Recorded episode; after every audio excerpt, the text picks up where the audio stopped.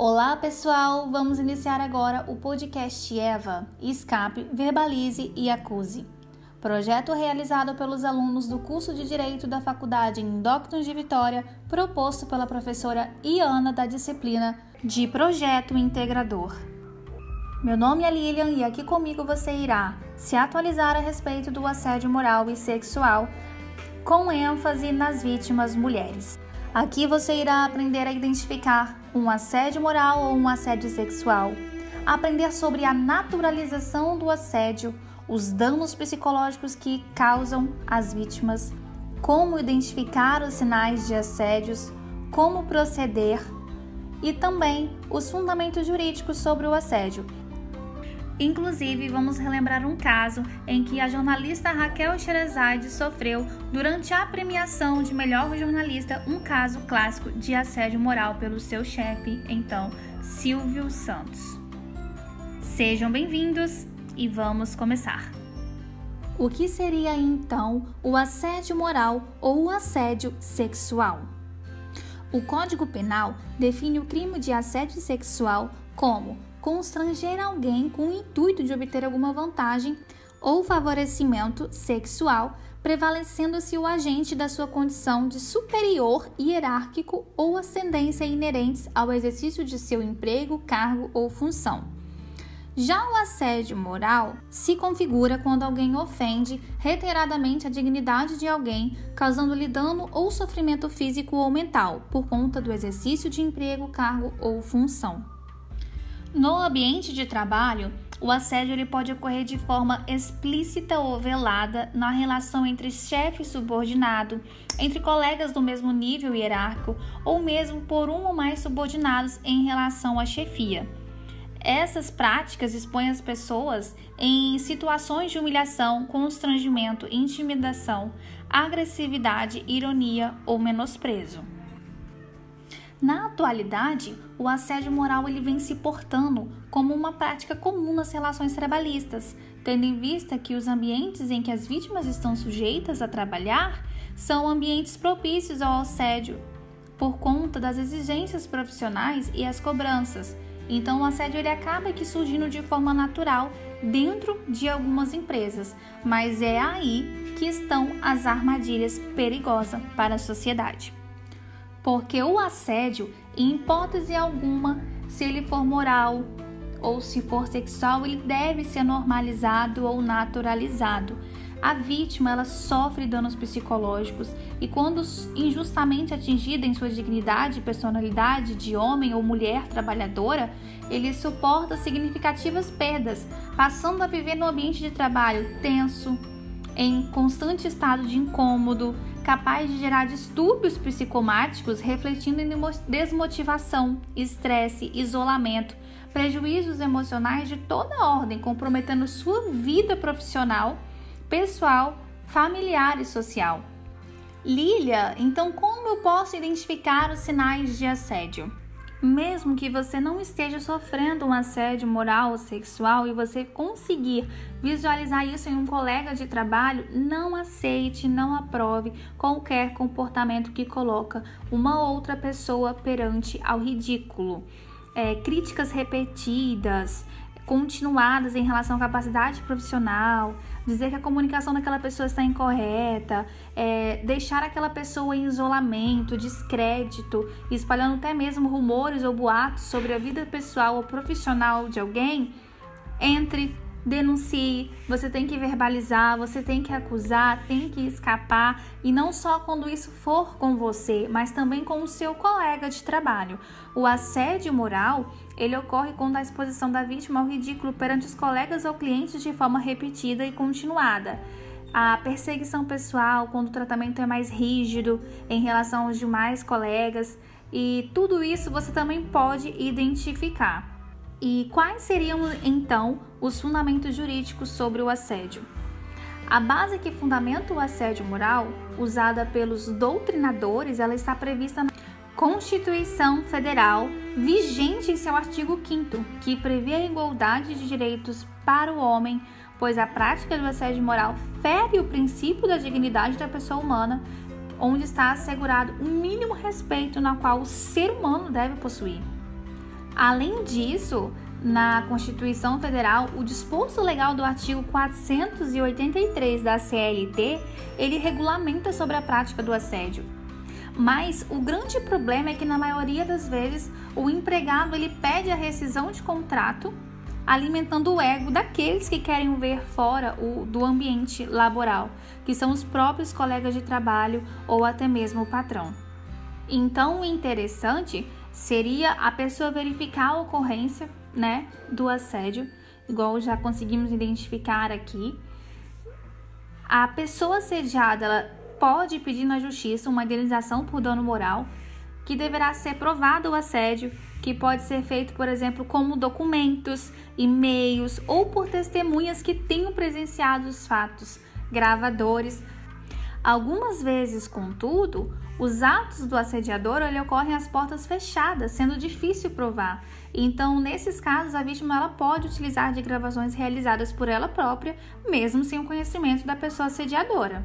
Um fato até então que não íamos tratar aqui, mas eu acho interessante falar, é o que não configura um assédio moral. É, as exigências profissionais, os conflitos e condições de trabalho precárias que são comuns no dia a dia, situações eventuais, porque a principal diferença entre assédio moral e situações eventuais de humilhação, comentário depreciativo ou constrangimento contra uma pessoa é a frequência com que isso ocorre. Se for constante, é configurado um assédio moral.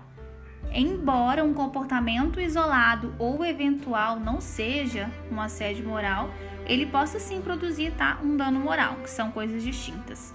E dando ênfase também um pouquinho nas relações de assédio sexual, é importante que as pessoas estejam atentas às situações de insinuações de conotação sexual por meio de comunicação verbal ou escrita, olhares, gestos, entre outras formas, aproximação física de forma importuna, alguns toques ou criação de situações de contato corporal sem consentimento recíproco, até mesmo ameaças de perdas ou promessas de obtenção de benefícios em trocas de favores sexuais.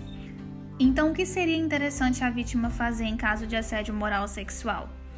Não se sentir intimidado, procurar orientação e ajuda nas instâncias competentes do seu ambiente de trabalho e estudo, romper o silêncio, tem que sim é, verbalizar, acusar e escapar, assim como é o nosso tema do podcast Eva, que já significa uma mulher, escape, verbalize e acuse. A ouvidoria é o órgão responsável pelo recebimento de denúncias referente à empresa e também à universidade. O contato pode ser feito é, pelo sistema informatizado, pelo link Fale com a ouvidoria atendimento pessoal, por e-mail, por meio de carta. E as principais recomendações são: anote as situações de assédio, relate os detalhes de como foi, dia, hora, local, nome da pessoa envolvida, das testemunhas, os motivos, guarde documentos, bilhetes eletrônicos, e-mails, mensagens que podem comprovar a situação de assédio. Procure ajuda de pessoas, em especial daquelas que testemunharam os fatos ou que também já tenham sofrido o assédio. Evite conversar sós com a pessoa que assedia, procure sempre ter a presença de outras pessoas, busque também apoio de familiares e de pessoas em quem você confia. Lembre-se que assédio e discriminação são condutas que deterioram o ambiente de trabalho e poderão resultar em responsabilização administrativa, civil e criminal não deixe passar em branco. Um caso muito recente que nós podemos citar agora como exemplo e que até hoje tem ocorrido e retrata bem um assédio moral e que foi ao vivo. E nós podemos também estar tá lembrando aqui que, apesar de tratar de um crime do qual os homens também são sujeitos, as mulheres são as principais vítimas de assédio sexual no ambiente de trabalho. De acordo com um levantamento divulgado no início do ano de 2019 pelo Ministério Público do Trabalho, nos últimos cinco anos, as denúncias de assédio sexual cresceram 63,7% e as principais vítimas eram mulheres. Um caso prático que nós podemos trazer para poder explicar o que é o assédio moral para quem não conhece foi o caso da jornalista Raquel Sherazade, que sofreu durante a sua premiação a melhor jornalista, que é um prêmio né, escolhido pelo público em votação aberta na internet. Ela sofreu um caso clássico de assédio moral. Silvio Santos, que era chefe da Raquel, ele aproveita da sua posição hierárquica e da vulnerabilidade de sua subordinada para humilhá-la em rede nacional. Esta vulnerabilidade se traduz por diversos aspectos, alguns sociais e outros factuais. O primeiro ele é social, porque na atual conjectura social ainda não se vê muitas mulheres em lugares de destaque, de modo que os homens, sendo chefes ou não, tendem a não enxergar a mulher com o devido respeito que merecem. Esse viés ele abre margem para as falas proferidas por Silvio. Você foi contratada para ler notícias, não foi contratada para dar a sua opinião. Se você quiser fazer política, compra uma estação de televisão e vai fazer por sua conta. Então, Silvio Santos ele não se contentou em ofender a oposição profissional da Raquel e despejou todo o seu falocentrismo diante da argumentação da premiada, que disse assim: Fui contratada para dar opiniões políticas ao que Silvio contra-argumentou dizendo que ela foi contratada pela sua beleza e que por isso ela deveria se ater apenas a ler notícias no teleprompter. Então, esse segundo aspecto de vulnerabilidade da funcionária se deve ao contexto. A mencionada jornalista foi pega de surpresa, inesperada e acreditando que seria elogiada, que teria o seu trabalho reconhecido positivamente. Então, essa ruptura de expectativa se deu ao vivo em rede nacional para milhões de pessoas e destacando assim essa toxicidade deste fato, que é um fato ainda que é bastante presente em nossa sociedade. Então, diante desse caso que nós podemos tratar é, se fosse um jornalista homem, o Silvio Santos também falaria dessa forma? Se em um ambiente tão público como este os direitos de uma funcionária não são respeitados, Imaginem o quão comum é esse fato em ambientes de trabalho na sociedade.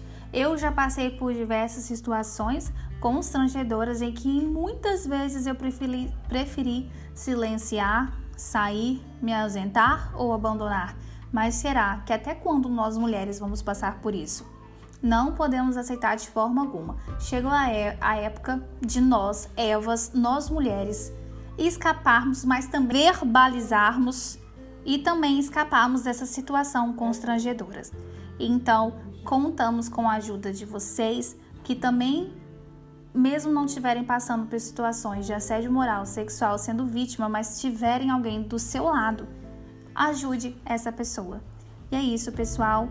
Espero que você aqui embaixo consiga comentar, curtir, compartilhar com seus amigos e trazer essa discussão para a realidade de vocês, como experiências, fatos que vocês presenciaram, viveram. Que junto vençamos esse mal.